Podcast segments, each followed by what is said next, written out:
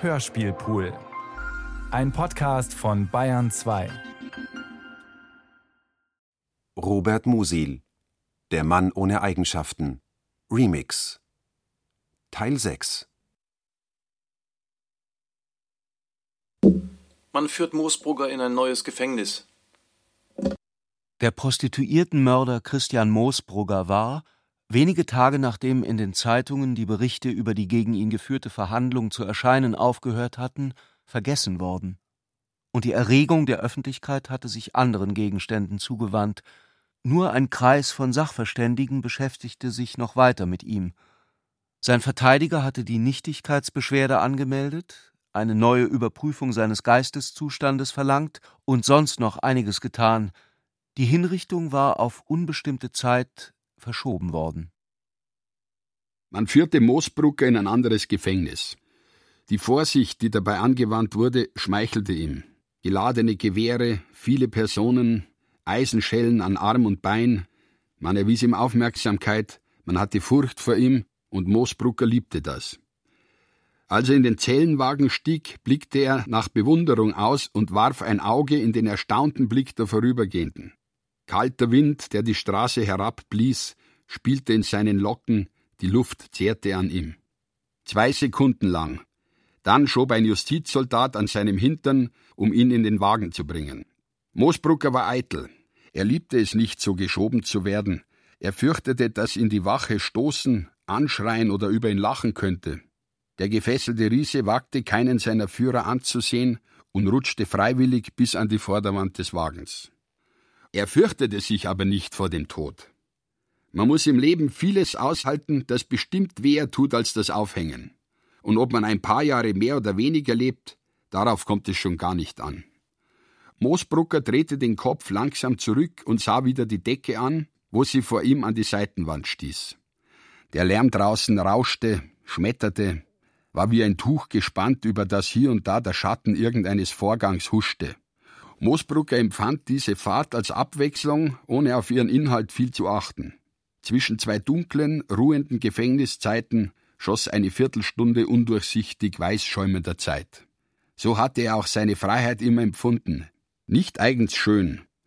Die Geschichte mit der letzten Mahlzeit, dachte er, dem Gefängnisgeistlichen, den Henkern und der Viertelstunde, bis alles aus ist, wird nicht viel anders sein. Sie wird auch auf ihren Rädern vorwärts tanzen. Man wird fortwährend zu tun haben wie jetzt, um bei den Stößen nicht von der Bank zu rutschen, und wird nicht viel sehen und hören, weil lauter Leute um einen herumspringen. Es wird schon das Gescheiteste sein, wenn man endlich von allem Ruhe hat. Das Lächeln des Einverständnisses mit sich selbst verklärte Moosbruckers Gesicht, und er vergaß die Soldaten, die ihm gegenüber saßen und gerade so wie er von den Stößen des Wagens hin und her geschleudert wurden. Ulrich zeigt sich im Gespräch mit Walter und Clarisse reaktionär.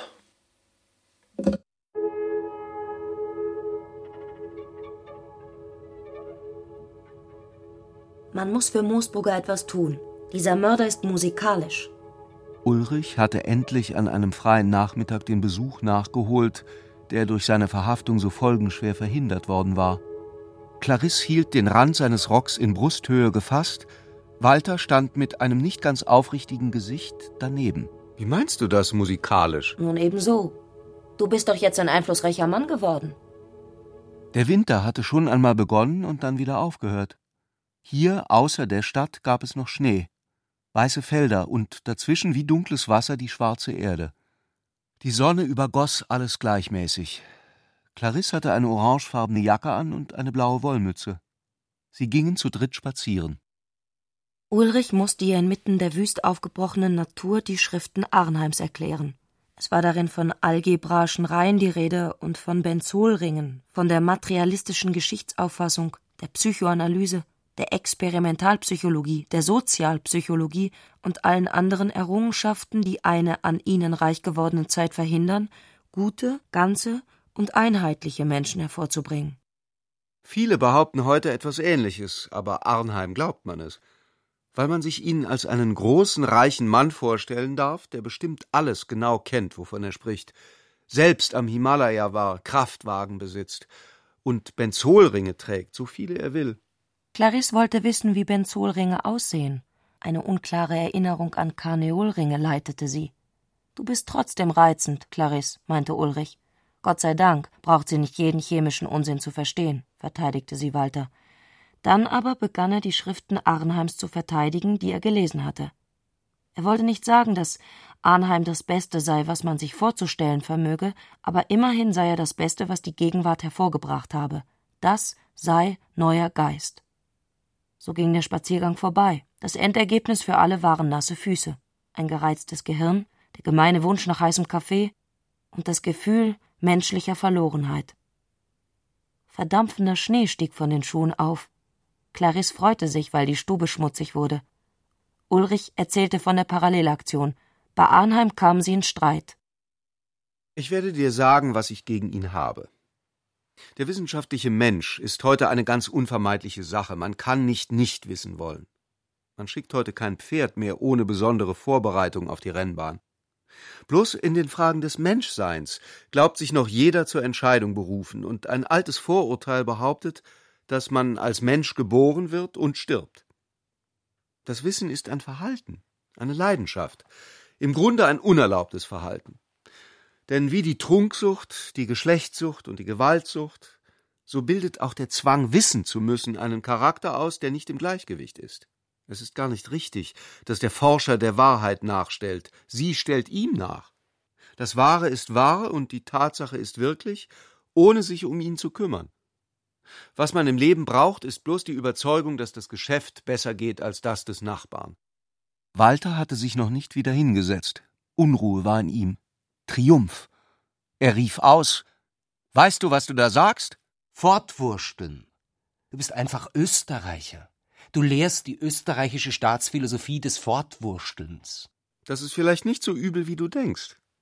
Man kann aus einem leidenschaftlichen Bedürfnis nach Schärfe und Genauigkeit oder Schönheit dahin kommen, dass einem Fortwursteln besser gefällt als alle Anstrengungen in neuem Geiste. Ich wünsche dir dazu Glück, dass du Österreichs Weltsendung entdeckt hast. Walter wollte erwidern. Aber es zeigte sich, dass das Gefühl, das ihn in die Höhe getrieben hatte, nicht nur Triumph war, sondern auch der Wunsch, einen Augenblick hinauszugehen.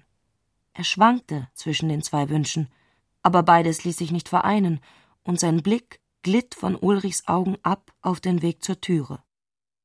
Als sie allein waren, sagte Clarisse, dieser Mörder ist musikalisch. Du musst etwas für ihn tun. Was soll ich denn tun? Ihn befreien. Du träumst wohl. Du meinst doch alles gar nicht so, wie du's zu Walter sagst. Ihre Augen schienen ihn zu einer Antwort zu drängen, deren Inhalt er nicht erraten konnte. Ich weiß nicht, was du willst. Clarisse sah ihm eigensinnig auf die Lippen. Du solltest trotzdem das tun, was ich gesagt habe. Du würdest verwandelt werden. Ulrich betrachtete sie. Er begriff nicht recht. Er musste etwas überhört haben. Einen Vergleich oder irgendein Wie wenn, das ihrer Rede Sinn gab. Es klang sehr sonderbar, sie ohne diesen Sinn so natürlich sprechen zu hören, als handelte es sich um eine gewöhnliche Erfahrung, die sie gemacht habe. Aber da kehrte Walter zurück. Ich kann dir ja zugeben, begann er. Die Unterbrechung hatte das Gespräch entschärft. Er saß wieder auf seinem Stühlchen am Klavier und sah befriedigt seine Schuhe an, an denen Erde haftete. Er dachte, warum haftet an Ulrichs Schuh keine Erde? Sie ist die letzte Rettung des europäischen Menschen. Ulrich aber sah die Beine über Walters Schuhen an. Sie staken in schwarzen Strümpfen aus Baumwolle und hatten die unschöne Form weicher Mädchenbeine. Man muss es schätzen, wenn ein Mann heute noch das Bestreben hat, etwas Ganzes zu sein, sagte Walter. Er würde Ulrich am liebsten gebeten haben, solange er in der Stadt weile, sein Haus nicht mehr zu betreten, wenn es nur, ohne einen Aufstand bei Clarisse zu erregen, möglich gewesen wäre. So sahen die beiden Männer Clarisse schweigend zu. Clarisse bemerkte plötzlich, dass sie nicht mehr stritten, rieb sich die Augen und blinzelte Ulrich und Walter freundlich an, die von gelbem Licht bestrahlt wie in einem Glasschrank vor den abendblauen Fensterscheiben saßen. Soliman und Arnheim. Der Mädchenmörder Christian Moosbrugger besaß aber noch eine zweite Freundin. Die Frage seiner Schuld oder seines Leidens hatte vor einigen Wochen ihr Herz so lebhaft ergriffen wie das vieler anderer, und sie hatte eine Auffassung des Falls, die von der gerichtlichen etwas abwich. Der Name Christian Moosbrugger gefiel ihr wohl, und sie stellte sich darunter einen einsamen, hochgewachsenen Mann vor, der an einer moosüberwachsenen Mühle saß und dem Donnern des Wassers lauschte. Sie war fest überzeugt, dass sich auf eine ganz unerwartete Weise die Beschuldigungen aufklären würden, die man gegen ihn erhob. Wenn sie in der Küche oder im Speisezimmer mit ihrer Näharbeit saß, kam es vor, dass Moosbrugger, nachdem er seine Ketten abgeschüttelt hatte, neben sie trat. Und dann spannen sich ganz wilde Fantasien an. Es war in ihnen keineswegs ausgeschlossen, dass Christian, wenn er sie, Rachel, rechtzeitig kennengelernt hätte, seine Laufbahn als Mädchenmörder aufgegeben und sich als ein Räuberhauptmann von ungeheurer Zukunft entpuppt haben würde. Dieser arme Mann in seinem Kerker ahnte das Herz nicht, das, über die Otimas auszubessernde Wäsche gebeugt, für ihn klopfte. Es war gar nicht weit von der Wohnung des Sektionschefs Tutsi zum Landesgericht. Von einem Dach zum anderen würde ein Adler nur wenige Flügelschläge gebraucht haben, aber der modernen Seele, die Ozeane und Kontinente spielend überbrückt, ist nichts so unmöglich, wie die Verbindung zu den Seelen zu finden, die um die nächste Ecke wohnen. So hatten sich die magnetischen Ströme wieder aufgelöst, und Rachel liebte seit einiger Zeit die Parallelaktion statt Moosbruggers. Ulrich fühlte das Knistern dieser kleinen Person, ohne sich darüber Rechenschaft geben zu können, während sie um die statiösen Möbel und Besucher herumstrich, und es bot ihm einige Zerstreuung. Er verdankte seinen Platz in Rachels Aufmerksamkeit nicht zum geringsten geheimnisvollen Vorzimmergesprächen, durch die Arnheims beherrschende Stellung ins Wanken geraten war, denn dieser strahlende Mann hatte, ohne es zu wissen, außer ihm und Tutsi noch einen dritten Feind, in seinem kleinen Diener Soliman. Dieser Mohrenknabe war die funkelnde Schließe in dem Zaubergürtel, den die Parallelaktion um Rachel gelegt hatte. Ein komischer Kleiner, der hinter seinem Herrn aus dem Märchenland in die Straße gekommen war, wo Rachel diente, war er von ihr einfach als der unmittelbar für sie bestimmte Teil des Märchens in Besitz genommen worden. So war es sozial vorgesehen. Der Nabob war die Sonne und gehörte Diotima, Soliman gehörte Rachel und war ein in der Sonne leuchtender, entzückend bunter Scherben, den sie für sich aufhob. Aber das war nicht ganz des Knaben Meinung. Er stand, trotz seiner körperlichen Kleinheit, schon zwischen dem sechzehnten und dem siebzehnten Jahr und war ein Wesen voll Romantik, Bosheit und persönlichen Ansprüchen. Arnheim hatte ihn einst im Süden Italiens aus einer Truppe von Tänzern herausgeholt und zu sich genommen. Der sonderbar zapplige Kleine mit der Melancholie seines Affenblicks hatte ihm ans Herz gegriffen. Und der reiche Mann beschloss, ihm ein höheres Leben zu eröffnen. Er hatte Scott, Shakespeare und Dumas gelesen, wenn gerade Scott, Shakespeare und Dumas auf den Tischen herumlagen, und hatte am Handwörterbuch der Geisteswissenschaften buchstabieren gelernt. Er aß die Bonbons seines Herrn und begann frühzeitig, wenn es niemand sah, auch seine Zigaretten zu rauchen. Ein eigener Lehrer kam und gab ihm, etwas unregelmäßig wegen der vielen Reisen, Elementarunterricht. Bei alledem hatte sich Soliman fürchterlich gelangweilt und nicht so sehr geliebt wie die Aufgaben eines Kammerdieners, an denen er gleichfalls teilhaben durfte, denn das war eine wirkliche und erwachsene Tätigkeit, die seinem Tatendrang schmeichelte. Aber eines Tags, und es war noch nicht lange her, hatte ihn sein Herr zu sich rufen lassen und ihm freundlich erklärt, dass er nicht ganz das gehalten habe, was er sich von ihm versprochen hätte, dass er nun kein Kind mehr sei und dass Arnheim der Herr die Verantwortung dafür trage, dass aus Soliman, dem kleinen Diener, ein ordentlicher Mensch werde, weshalb er beschlossen habe, ihn von nun an genau als das zu behandeln, was er einst sein müsse, so dass er sich noch rechtzeitig daran gewöhnen könne. Viele erfolgreiche Männer, fügte Arnheim hinzu, hätten als Stiefelputzer und Tellerwäscher angefangen, worin gerade ihre Kraft gelegen habe, denn das Wichtigste sei, dass man von allem Anfang an alles ganz tue. Diese Stunde, wo er von einem unbestimmten Luxusgeschöpf zum Diener mit freier Station und kleinem Salär befördert worden war, richtete in Solimans Herzen eine Verwüstung an, von der Arnheim nichts ahnte. Soliman hatte die Eröffnungen, die ihm Arnheim machte, überhaupt nicht verstanden. Wohl aber hatte er sie mit dem Gefühl erraten und hasste seinen Herrn seit der Veränderung, die mit ihm vollzogen worden war. Das Vertrauen dieses Jungen hatte Rachel in dem Augenblick gewonnen, wo sie ihm mitteilte, dass in ihrem Hause vielleicht ein Krieg vorbereitet werde.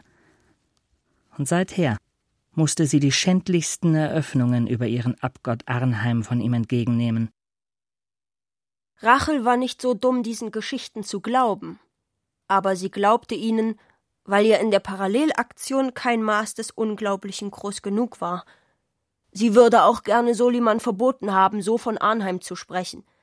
Aber sie musste es sich an einem mit Grauen vermengten Misstrauen gegen seine Vermessenheit genug sein lassen, denn irgendwie fühlte sie die Behauptung, dass seinem Herrn nicht zu trauen sei, trotz aller Zweifel als eine ungeheure, herannahende, spannende Verwicklung in der Parallelaktion. Es waren Gewitterwolken, hinter denen der hochgewachsene Mann in der moosbewachsenen Mühle verschwand, und ein fahles Licht sammelte sich in den faltigen Kremassen von Solimans kleinem Affengesicht. Lebhafte Arbeit in den Ausschüssen der Parallelaktion. Clarisse schreibt an seine Erlaucht und steckt ein Nietzsche-Jahr vor. Zu dieser Zeit musste Ulrich zwei bis dreimal in jeder Woche seine Erlaucht besuchen. Er fand ein hohes, schlankes, schon als Raum entzückendes Zimmer für sich bereit – der äußere Verlauf der Parallelaktion hatte seit der letzten Sitzung einen solchen Aufschwung genommen, dass seine Erlaucht niemals dazu kam, sich den großen Gedanken zu widmen, sondern seine Zeit mit dem Durchlesen von Eingaben, mit Besuchern, Unterredungen und Ausfahrten verbringen musste. So hatte er schon eine Aussprache mit dem Ministerpräsidenten, eine Unterredung mit dem Erzbischof, eine Besprechung in der Hofkanzlei gehabt und einige Male im Herrenhaus mit den Mitgliedern des Hochadels und der Nobelbourgeoisie Fühlung genommen. Ulrich war diesen Erörterungen nicht zugezogen worden und erfuhr nur so viel, dass man auf allen Seiten mit starken politischen Widerständen der Gegenseite rechne, weshalb alle diese Stellen erklärten, die Parallelaktion desto kräftiger unterstützen zu können, je weniger sie darin genannt würden und sich vorläufig nur durch Beobachter in den Ausschüssen vertreten ließen. Erfreulicherweise machten diese Ausschüsse von Woche zu Woche große Fortschritte. Sie hatten, wie es in der gründenden Sitzung beschlossen worden war, die Welt nach den großen Gesichtspunkten der Religion, des Unterrichts, des Handels, der Landwirtschaft usw. So eingeteilt, in jedem Ausschuss saß schon ein Vertreter des entsprechenden Ministeriums, und alle Ausschüsse widmeten sich bereits ihrer Aufgabe, dass jeder Ausschuss im Einvernehmen mit allen anderen Ausschüssen auf die Vertreter der ressortzuständigen Körperschaften und Volksteile warte, um deren Wünsche, Anregungen und Bitten zu erfassen und dem Hauptausschuss zuzuleiten.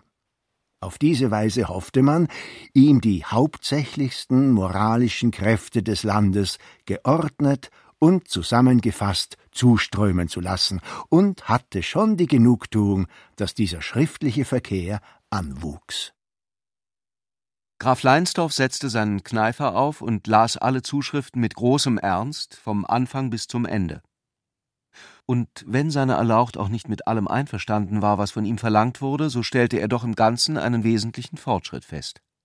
Er setzte seinen Kneifer ab reichte die Zuschrift dem Ministerialrat oder Sekretär zurück, der sie ihm übergeben hatte, und nickte befriedigt. Der Ministerialrat, der die Zuschrift wieder übernahm, legte sie gewöhnlich auf einen Stapel anderer Zuschriften, und wenn die letzte oben lag, las er in den Augen seiner Erlaucht. Das ist alles ausgezeichnet, aber man kann nicht Ja und nicht Nein sagen, solange wir über den Mittelpunkt unserer Ziele nichts Grundsätzliches wissen.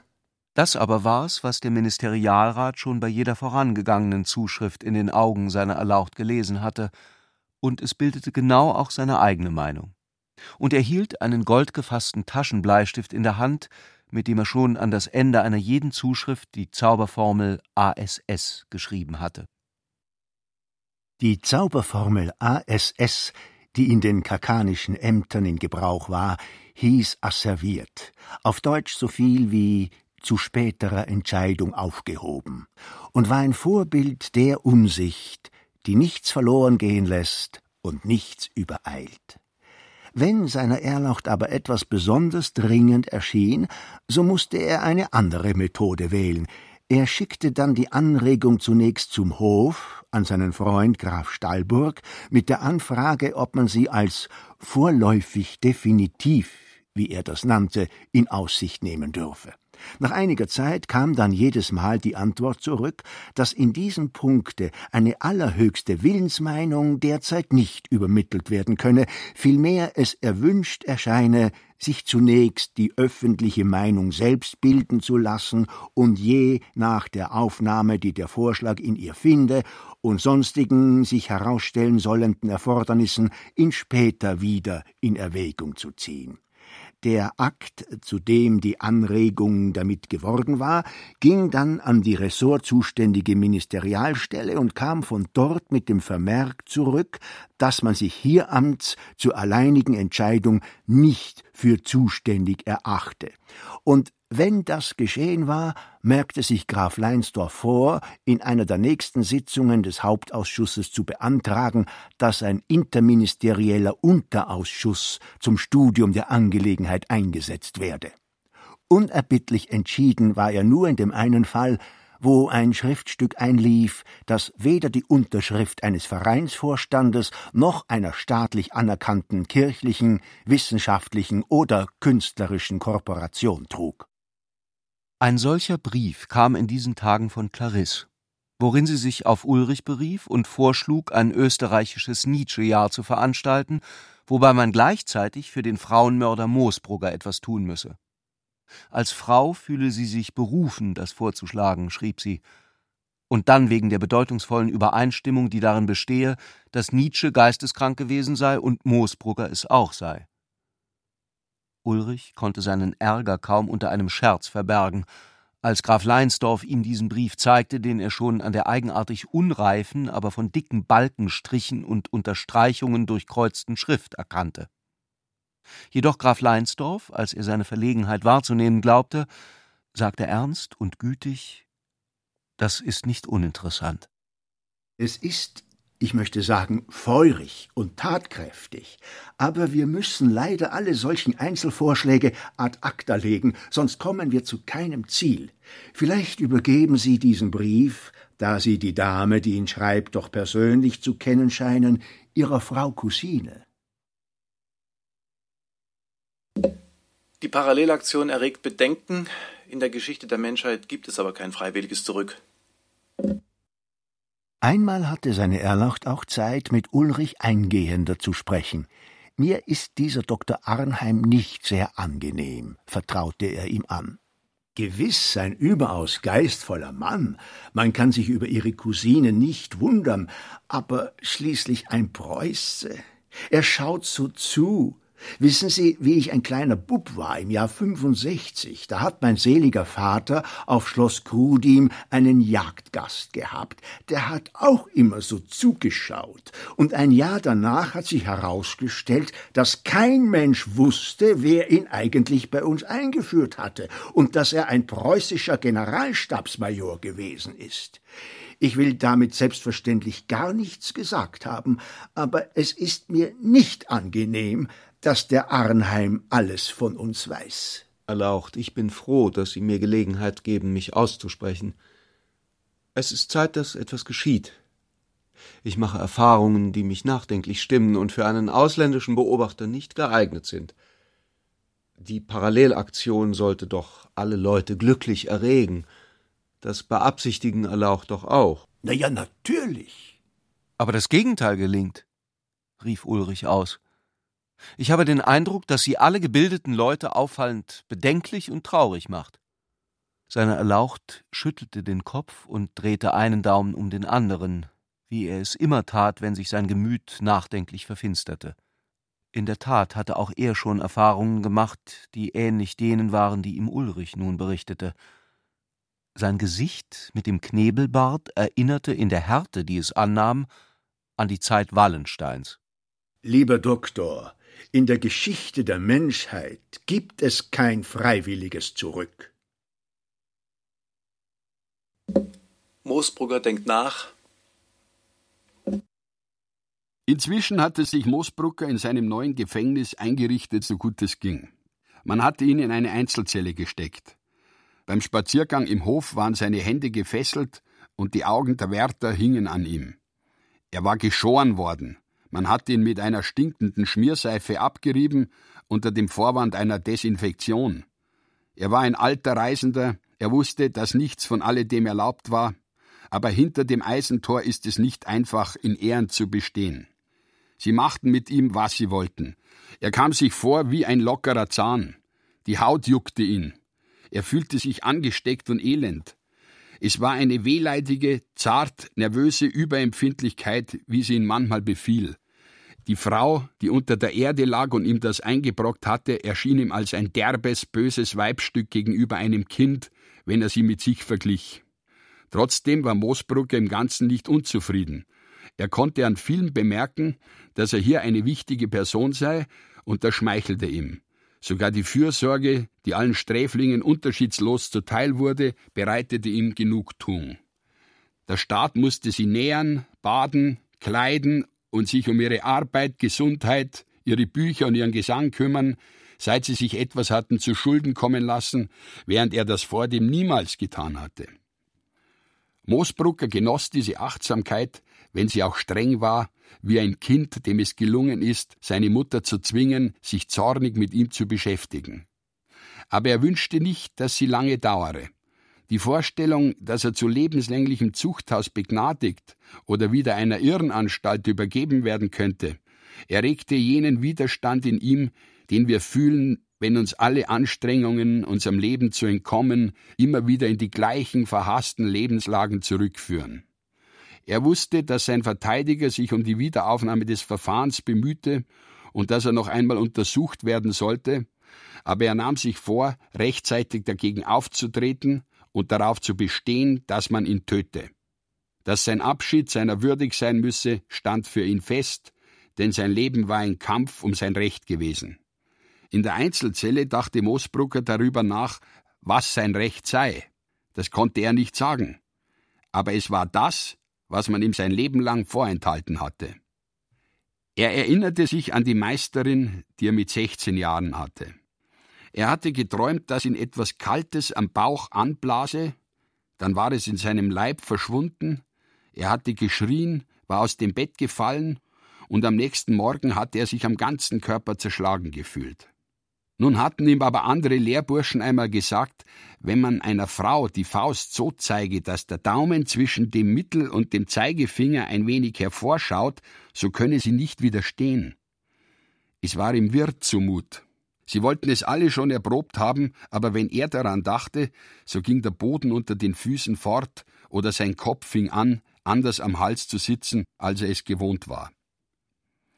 Meisterin, sagte er, ich möchte Ihnen etwas Liebes tun. Sie waren allein, da sah sie ihm in die Augen, musste darin etwas gelesen haben und erwiderte Scher dich nur aus der Küche. Darauf hielt er ihr die Faust mit dem hindurchgestreckten Daumen entgegen. Der Zauber wirkte aber nur halb. Die Meisterin wurde blutrot und schlug ihn so schnell, dass er nicht davonkommen konnte, mit dem Holzlöffel, den sie in der Hand hielt, über das Gesicht. Er begriff es erst, als ihm das Blut über die Lippen zu rinnen begann. Aber an diesen Augenblick erinnerte er sich nun genau, denn das Blut kehrte mit einem Mal um, floss aufwärts und stieg über die Augen hinaus. Er stürzte sich auf das mächtige Frauenzimmer, das ihn so schändlich beleidigt hatte, der Meister kam herbei, und was von da an geschah, bis zu dem Augenblick, wo er mit wankenden Beinen auf der Straße stand und seine Sachen ihm nachgeworfen wurden, war, als ob man ein großes rotes Tuch in Fetzen risse. Er stierte lange zu Boden und angestrengt in die Ecken seiner Zelle. Ihm war zumute wie jemand, dem ein Schlüssel auf die Erde gefallen ist. Aber er konnte ihn nicht finden. Der Boden und die Ecken wurden wieder taghell grau und nüchtern, nachdem sie soeben noch wie ein Traumboden gewesen waren, wo plötzlich ein Ding oder ein Mensch aufwächst, wenn ein Wort hinfällt. Moosbrucker nahm seine ganze Logik zusammen. Genau zu erinnern vermochte er sich nur an alle Orte, wo das begann. Er hätte sie aufzuzählen und zu beschreiben vermögen. Einmal war es in Linz und ein andermal im Breila gewesen, Jahre lagen dazwischen, und zuletzt hier in der Stadt. Er sah jeden Stein vor sich, so deutlich, wie Steine es gewöhnlich gar nicht sind. Er erinnerte sich auch an die schlechte Laune, die das jedes Mal begleitete. Als ob er Gift statt Blut in den Adern hätte, konnte man sagen, oder so ähnlich. Er arbeitete zum Beispiel im Freien und Frauen gingen vorbei. Er mochte sie nicht ansehen, weil sie ihn störten, aber immerzu gingen neue vorbei. Da folgten ihnen dann schließlich seine Augen mit Abscheu und das war wieder so, dieses langsame Hin- und Herdrehen der Augen, wie wenn sie innen in Pech oder erstarrendem Zement rühren würden. Dann merkte er, dass sein Denken anfing schwer zu werden. Er dachte ohnehin langsam, die Worte bereiteten ihm Mühe, er hatte nie genug Worte, und zuweilen, wenn er mit jemand sprach, kam es vor, dass der ihn plötzlich erstaunt ansah und nicht begriff, wie viel ein einzelnes Wort sagte, wenn Moosbrucker es langsam hervorbrachte. Er beneidete alle Menschen, die schon in der Jugend gelernt hatten, leicht zu sprechen. Ihm klebten die Worte zu Trotz gerade in den Zeiten, wo er sie am dringendsten brauchte, wie Gummi am Gaumen fest, und es verging dann manchmal eine unermessliche Weile, ehe er eine Silbe losriss und wieder vorwärts kam. Die Erklärung war nicht abzuweisen, dass das schon keine natürliche Ursache mehr habe. Wenn er aber bei Gericht sagte, es seien die Freimaurer oder die Jesuiten oder die Sozialisten, die ihn auf diese Weise verfolgten, so verstand ihn kein Mensch. Die Juristen konnten zwar besser reden als er und hielten ihm alles Mögliche entgegen, aber von den wirklichen Zusammenhängen hatten sie keine Ahnung. Moosbrucker hatte nun den Kopf sinken lassen und sah auf das Holz zwischen seinen Fingern. Da sagen hier die Leute zu einem Eichhörnchen Eichkatzel, fiel ihm ein, aber es sollte bloß einmal einer versuchen, mit dem richtigen Ernst auf der Zunge und im Gesicht die Eichenkatze zu sagen. Alle würden aufschauen, wie wenn mitten im furzenden Plänklerfeuer eines Manöverangriffs ein scharfer Schuss fällt. In Hessen sagen sie dagegen Baumfuchs. Ein weit gewanderter Mensch weiß so etwas.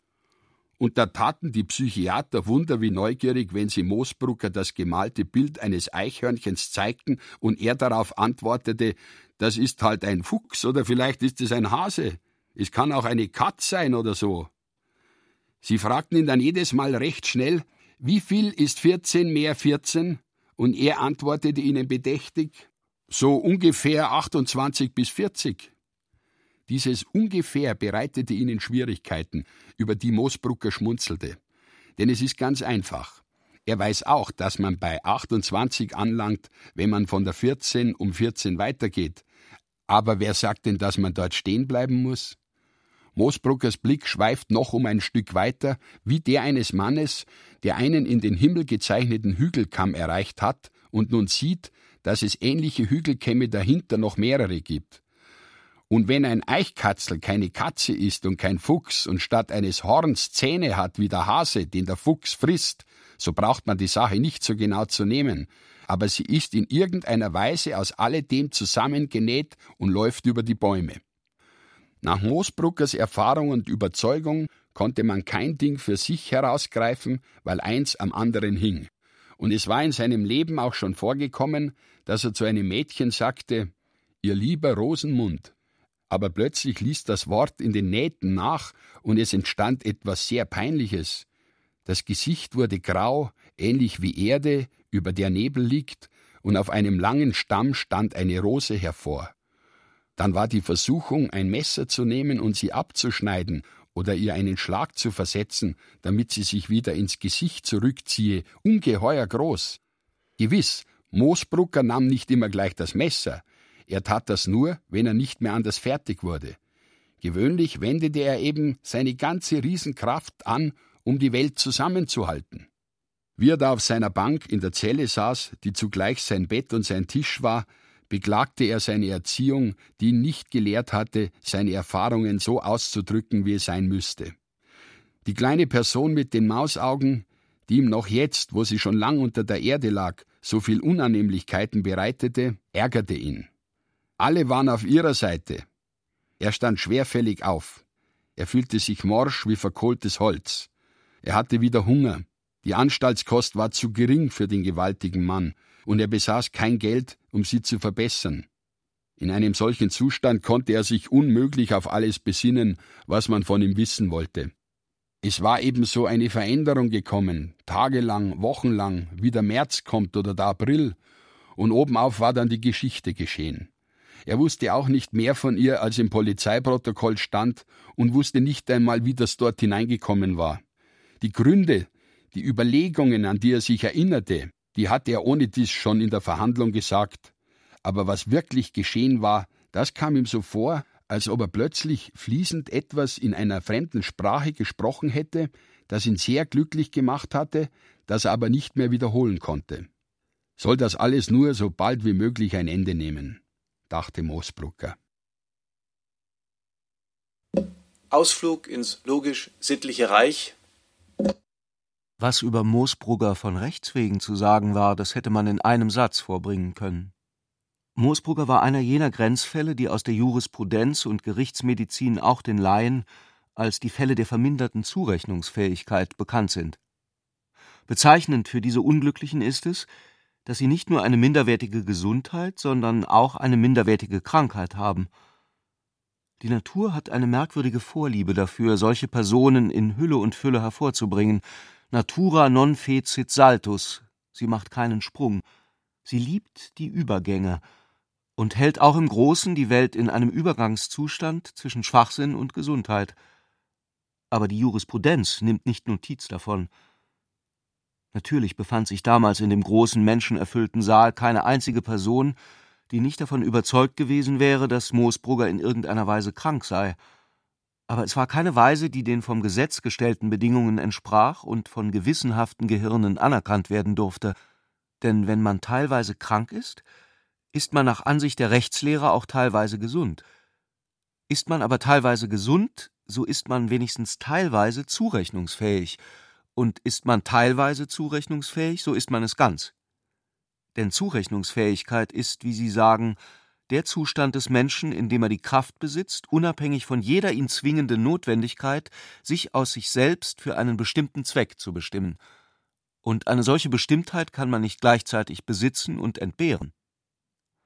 Zwar schließt das nicht aus, dass es Personen gibt, deren Zustände und Anlagen es ihnen erschweren, unsittlichen Antrieben zu widerstehen und den Ausschlag zum Guten zu finden, wie die Juristen das nennen, und eine solche Person, in der Umstände, die einen anderen noch gar nicht berühren, schon den Entschluss zu einer Straftat hervorrufen, war Moosbrugger.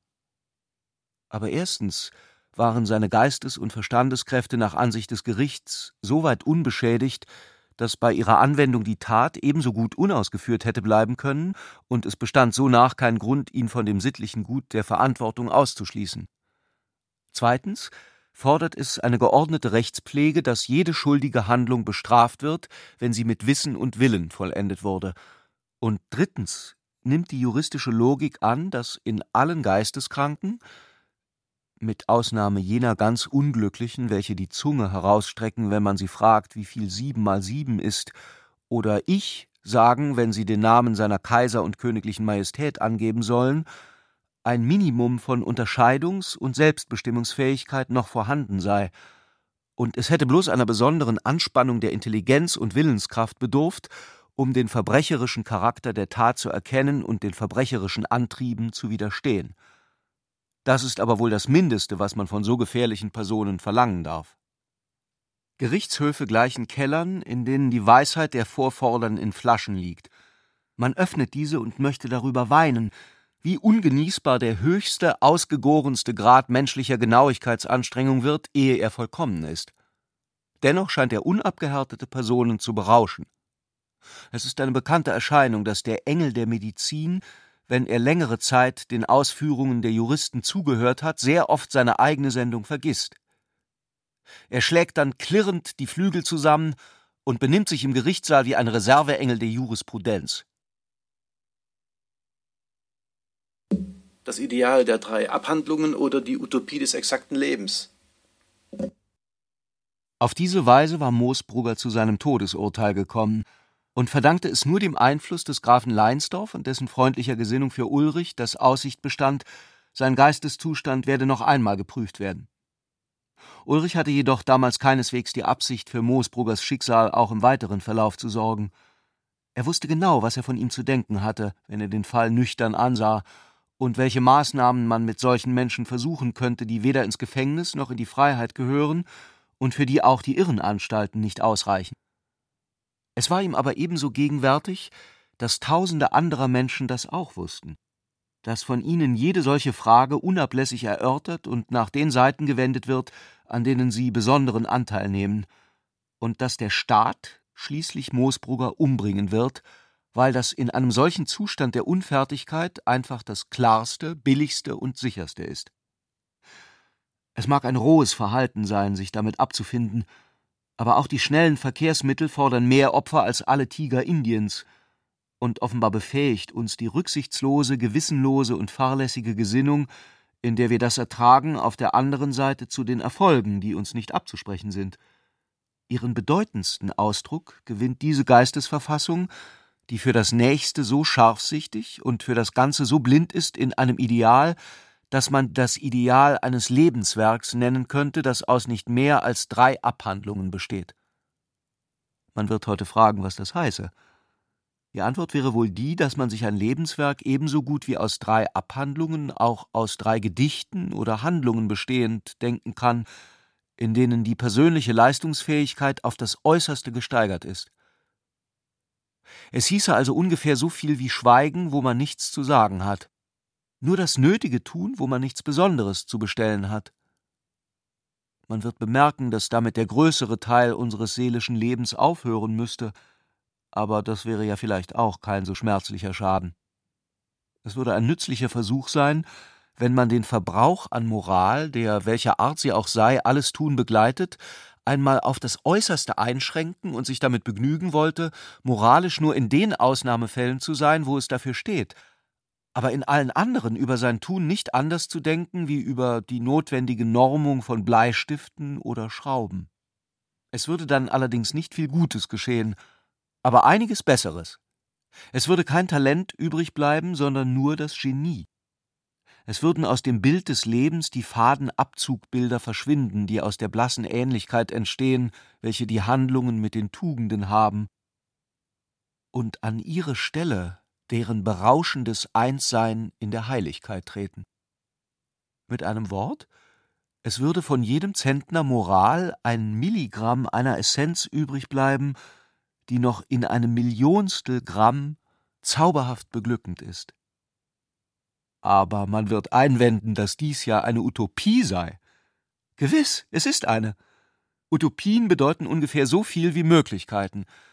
Darin, dass eine Möglichkeit nicht Wirklichkeit ist, drückt sich nichts anderes aus, als dass die Umstände, mit denen sie gegenwärtig verflochten ist, sie daran hindern, denn andernfalls wäre sie ja nur eine Unmöglichkeit.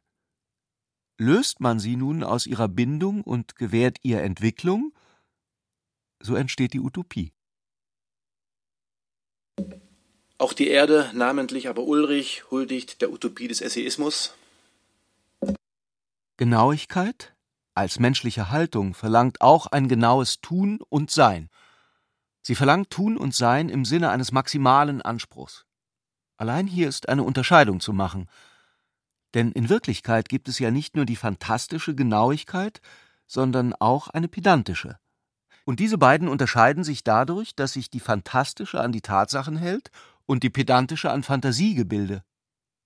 Die Genauigkeit zum Beispiel, mit der der sonderbare Geist Moosbruggers in ein System von zweitausendjährigen Rechtsbegriffen gebracht wurde, glich den pedantischen Anstrengungen eines Narren, der einen freifliegenden Vogel mit einer Nadel aufspießen will – aber sie kümmerte sich ganz und gar nicht um die Tatsachen, sondern um den fantastischen Begriff des Rechtsguts. Die Genauigkeit dagegen, die die Psychiater in ihrem Verhalten zu der großen Frage, ob man Moosbrugger zum Tode verurteilen dürfe oder nicht, an den Tag legten, war ganz und gar exakt. Denn sie traute sich nicht mehr zu sagen, als dass sein Krankheitsbild keinem bisher beobachteten Krankheitsbild genau entspreche, und überließ die weitere Entscheidung den Juristen. Es gibt also in Wirklichkeit zwei Geistesverfassungen, die einander nicht nur bekämpfen, sondern die gewöhnlich, was schlimmer ist, nebeneinander bestehen, ohne ein Wort zu wechseln, außer dass sie sich gegenseitig versichern, sie seien beide wünschenswert, jeder auf ihrem Platz. Die eine begnügt sich damit, genau zu sein und hält sich an die Tatsachen. Die andere begnügt sich nicht damit, sondern schaut immer auf das Ganze und leitet ihre Erkenntnisse von sogenannten ewigen und großen Wahrheiten her. Die eine gewinnt dabei an Erfolg und die andere an Umfang und Würde. Es ist klar, dass ein Pessimist auch sagen könnte, die Ergebnisse der einen seien nichts wert und die der anderen nicht wahr. Denn was fängt man am jüngsten Tag, wenn die menschlichen Werke gewogen werden, mit drei Abhandlungen über die Ameisensäure an? Und wenn es ihrer dreißig wären? Andererseits, was weiß man vom jüngsten Tag, wenn man nicht einmal weiß, was alles bis dahin aus der Ameisensäure werden kann? Zwischen den beiden Polen dieses Weder noch pendelte die Entwicklung, als es rund, länger als 18 und noch keine 20 Jahrhunderte her war, seit die Menschheit zum ersten Mal erfuhr, dass es am Ende aller Tage ein solches geistiges Gericht geben werde. Es entspricht der Erfahrung, dass dabei auf eine Richtung immer die entgegengesetzte folgt, Dr. Paul Arnheim hatte also ganz recht, als er zu Ulrich sagte, die Weltgeschichte gestatte niemals etwas Negatives, die Weltgeschichte ist optimistisch. Sie entscheidet sich immer mit Begeisterung für das eine und erst nachher für sein Gegenteil. So folgte auch auf die ersten Fantasien der Exaktheit keineswegs der Versuch, sie zu verwirklichen, sondern man überließ sie dem flügellosen Gebrauch der Ingenieure und Gelehrten und wandte sich wieder der würdigeren und umfangreicheren Geistesverfassung zu. Ulrich konnte sich noch gut erinnern, wie das Unsichere wieder zu Ansehen gekommen war.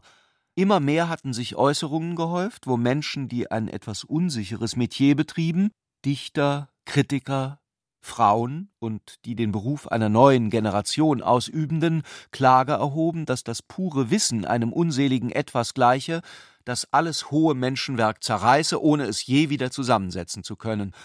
Und sie verlangten einen neuen Menschheitsglauben, Rückkehr zu den inneren Urtümern, geistigen Aufschwung und allerlei von solcher Art. Er hatte anfangs naiverweise angenommen, das seien Leute, die sich aufgeritten haben und hinkend vom Pferd steigen, schreiend, dass man sie mit Seele einschmiere. Aber er musste allmählich erkennen, dass der sich wiederholende Ruf, der ihm anfangs so komisch erschienen war, einen breiten Widerhall fand. Das Wissen fing an, unzeitgemäß zu werden. Der unscharfe Typus Mensch, der die Gegenwart beherrscht, hatte sich durchzusetzen begonnen. Ulrich hatte sich dagegen aufgelehnt, das ernst zu nehmen, und bildete nun seine geistigen Neigungen auf eigene Art weiter. Aus der frühesten Zeit des ersten Selbstbewusstseins der Jugend, die später wieder anzublicken oft so rührend und erschütternd ist, waren heute noch allerhand einst geliebte Vorstellungen in seiner Erinnerung vorhanden und darunter das Wort hypothetisch Leben. Es drückte noch immer den Mut und die unfreiwillige Unkenntnis des Lebens aus, wo jeder Schritt ein Wagnis ohne Erfahrung ist, und den Wunsch nach großen Zusammenhängen und den Hauch der Widerruflichkeit, den ein junger Mensch fühlt, wenn er zögernd ins Leben tritt. Ulrich dachte, dass davon eigentlich nichts zurückzunehmen sei. Ein spannendes Gefühl, zu irgendetwas ausersehen zu sein, ist das Schöne und einzig Gewisse in dem, dessen Blick zum ersten Mal die Welt mustert. Er kann, wenn er seine Empfindungen überwacht, zu nichts ohne Vorbehalt Ja sagen. Er sucht die mögliche Geliebte, aber weiß nicht, ob es die richtige ist. Er ist imstande zu töten, ohne sicher zu sein, dass er es tun muss. Der Wille seiner eigenen Natur, sich zu entwickeln, verbietet ihm, an das Vollendete zu glauben, aber alles, was ihm entgegentritt, tut so, als ob es vollendet wäre. Er ahnt, diese Ordnung ist nicht so fest, wie sie sich gibt. Kein Ding, kein Ich, keine Form, kein Grundsatz sind sicher. Alles ist in einer unsichtbaren, aber niemals ruhenden Wandlung begriffen. Im Unfesten liegt mehr von der Zukunft als im Festen, und die Gegenwart ist nichts als eine Hypothese, über die man noch nicht hinausgekommen ist. Was sollte er da Besseres tun können, als sich von der Welt freizuhalten? In jenem guten Sinn, den ein Forscher Tatsachen gegenüber bewahrt, die ihn verführen wollen, voreilig an sie zu glauben. Darum zögert er, aus sich etwas zu machen. Ein Charakter, Beruf, eine feste Wesensart, das sind für ihn Vorstellungen, in denen sich schon das Gerippe durchzeichnet, das zuletzt von ihm übrig bleiben soll. In Ulrich war später daraus eine Vorstellung geworden, die er nun nicht mehr mit dem unsicheren Wort Hypothese, sondern aus bestimmten Gründen mit dem eigentümlichen Begriff eines Essays verband. Ein Essay ist die einmalige und unabänderliche Gestalt, die das innere Leben eines Menschen in einem entscheidenden Gedanken annimmt. Nichts ist dem fremder als die Unverantwortlichkeit und Halbfertigkeit der Einfälle, die man Subjektivität nennt. Ein Mann, der die Wahrheit will, wird Gelehrter. Ein Mann, der seine Subjektivität spielen lassen will, wird vielleicht Schriftsteller. Was aber soll ein Mann tun, der etwas will, das dazwischen liegt? Solche Beispiele, die dazwischen liegen, liefert aber jeder moralische Satz, etwa gleich der bekannte und einfache Du sollst nicht töten. Man sieht auf den ersten Blick, dass er weder eine Wahrheit ist, noch eine Subjektivität, man weiß, dass wir uns in mancher Hinsicht streng an ihn halten, in anderer Hinsicht sind gewisse und sehr zahlreiche, jedoch genau begrenzte Ausnahmen zugelassen. Aber in einer sehr großen Zahl von Fällen dritter Art, so in der Fantasie, in den Wünschen, in den Theaterstücken oder beim Genuss der Zeitungsnachrichten, schweifen wir ganz ungeregelt zwischen Abscheu und Verlockung. Das, was er in diesem Augenblick empfand, war kein Gebot, es war ein Gebiet, das er betreten hatte. Er begriff, dass alles darin schon entschieden sei und den Sinn besänftigt wie Muttermilch. Aber es war kein Denken mehr, was ihm das sagte, und auch kein Fühlen in der gewöhnlichen, wie in Stücke gebrochenen Weise. Es war ein ganz Begreifen, und doch auch wieder nur so, wie wenn der Wind eine Botschaft fern herüberträgt, und sie kam ihm weder wahr noch falsch, weder vernünftig noch wieder vernünftig vor, sondern ergriff ihn, als wäre ihm eine leise, selige Übertreibung in die Brust gefallen. Und so wenig man aus den echten Teilen eines Essays eine Wahrheit machen kann, vermag man aus einem solchen Zustand eine Überzeugung zu gewinnen, wenigstens nicht ohne ihn aufzugeben, so wie ein Liebender die Liebe verlassen muss, um sie zu beschreiben. Wann immer man ihn bei der Abfassung mathematischer und mathematisch-logischer Abhandlungen oder bei der Beschäftigung mit den Naturwissenschaften gefragt haben würde, welches Ziel ihm vorschwebe, so würde er geantwortet haben, dass nur eine Frage das Denken wirklich lohne, und das sei die des rechten Lebens. Aber wenn man eine Forderung lange Zeit erhebt, ohne dass mit ihr etwas geschieht, schläft das Gehirn genauso ein, wie der Arm einschläft, wenn er lange Zeit etwas hochhält und unsere Gedanken können ebenso wenig dauernd stehen bleiben wie Soldaten im Sommer auf einer Parade. Wenn sie zu lange warten müssen, fallen sie einfach ohnmächtig um. Da Ulrich ungefähr in seinem 26. Jahr den Entwurf seiner Lebensauffassung abgeschlossen hatte, kam sie ihm in seinem 32. Jahr nicht mehr ganz aufrichtig vor.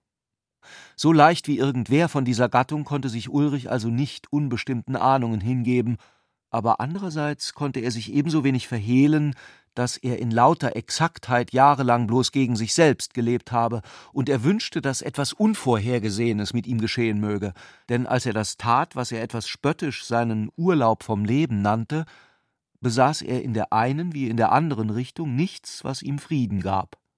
Er befand sich in dem schlimmsten Notstand seines Lebens und verachtete sich für seine Unterlassungen so blieb ihm eigentlich nur in der großen Erschütterung jener Rest von Unerschütterlichkeit übrig, den alle Helden und Verbrecher besitzen. Es ist nicht Mut, es ist nicht Wille, es ist keine Zuversicht, sondern einfach ein zähes Festhalten an sich, das sich so schwer austreiben lässt wie das Leben aus einer Katze, selbst wenn sie von den Hunden schon ganz zerfleischt ist. General Stumpf von Bordwehr besucht Diotima. General Stumm von Bordwehr hatte Diotima seine Aufwartung gemacht.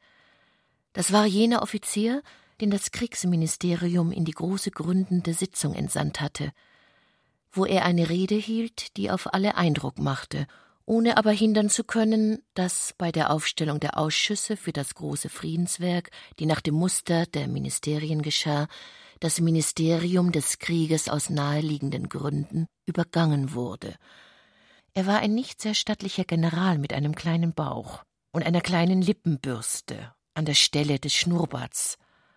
Sein Gesicht war rund. Er sagte zu Diotima, dem Soldaten sei im Beratungszimmer eine bescheidene Rolle angemessen, Es verstehe sich überdies aus politischen Rücksichten von selbst, dass das Kriegsministerium bei der Bildung der Ausschüsse nicht berücksichtigt werden konnte. Dennoch wage er zu behaupten, die geplante Aktion solle nach außen wirken. Was aber nach außen wirke, sei die Macht eines Volks. Er wiederholte, dass der berühmte Philosoph Treitschke gesagt habe, Staat sei die Macht, sich im Völkerkampf zu erhalten. Die Kraft, die man im Frieden entfalte, halte den Krieg fern oder kürze seine Grausamkeit zumindest ab. Er sprach noch eine Viertelstunde lang, bediente sich einiger klassischer Zitate, an die er sich, wie er hinzufügte, noch aus der Gymnasialzeit mit Vorliebe erinnerte, und behauptete, dass diese Jahre des humanistischen Studiums die schönsten seines Lebens gewesen seien, suchte Diotima fühlen zu lassen, dass er sie bewundere und von der Art, wie sie die große Sitzung geleitet habe, entzückt gewesen sei wollte nur noch einmal wiederholen, dass recht verstanden ein Ausbau der Wehrmacht, die hinter der anderer Großstaaten weit zurückstehe, die ausdrucksvollste Bekundung friedlicher Gesinnung bedeuten könnte, und erklärte im Übrigen vertrauensvoll zu erwarten, dass eine breite, volkstümliche Teilnahme an den Fragen des Heeres von selbst kommen werde. Dieser liebenswürdige General versetzte Diotima in tödlichen Schreck. Als er sich verabschiedet hatte, brach das Innere der hohen Frau unmächtig zusammen. Wenn sie eines so niederen Gefühls wie Hasses fähig gewesen wäre, würde sie diesen rundlichen kleinen Mann mit den schwänzelnden Augen und den Goldknöpfen am Bauch gehasst haben, aber da ihr das unmöglich blieb, empfand sie eine dumpfe Beleidigung und konnte sich nicht sagen warum. Sie öffnete trotz der Winterkälte die Fenster und rauschte mehrmals im Zimmer auf und ab. Als sie die Fenster wieder schloss, hatte sie Tränen in den Augen. Sie war sehr erstaunt, das geschah nun schon zum zweiten Mal, dass sie grundlos weinte. Sie erinnerte sich an die Nacht, wo sie an der Seite ihres Gatten Tränen vergossen hatte, ohne eine Erklärung dafür zu besitzen. Diesmal war das lediglich Nervöse des Vorgangs, dem kein Inhalt entsprach, noch deutlicher. Dieser dicke Offizier trieb ihr die Tränen aus den Augen wie eine Zwiebel, ohne dass ein vernünftiges Gefühl mitsprach. Mit Recht wurde sie davon beunruhigt. Eine ahnungsvolle Angst sagte ihr, dass irgendein unsichtbarer Wolf um ihre Hürden schleiche und dass es hoch an der Zeit sei, ihn durch die Macht der Idee zu bannen. Auf diese Weise kam es, dass sie sich nach dem Besuch des Generals vornahm, mit größter Beschleunigung die in Aussicht genommene Versammlung großer Geister zustande zu bringen, die ihr behilflich sein sollte, der patriotischen Aktion einen Inhalt zu sichern.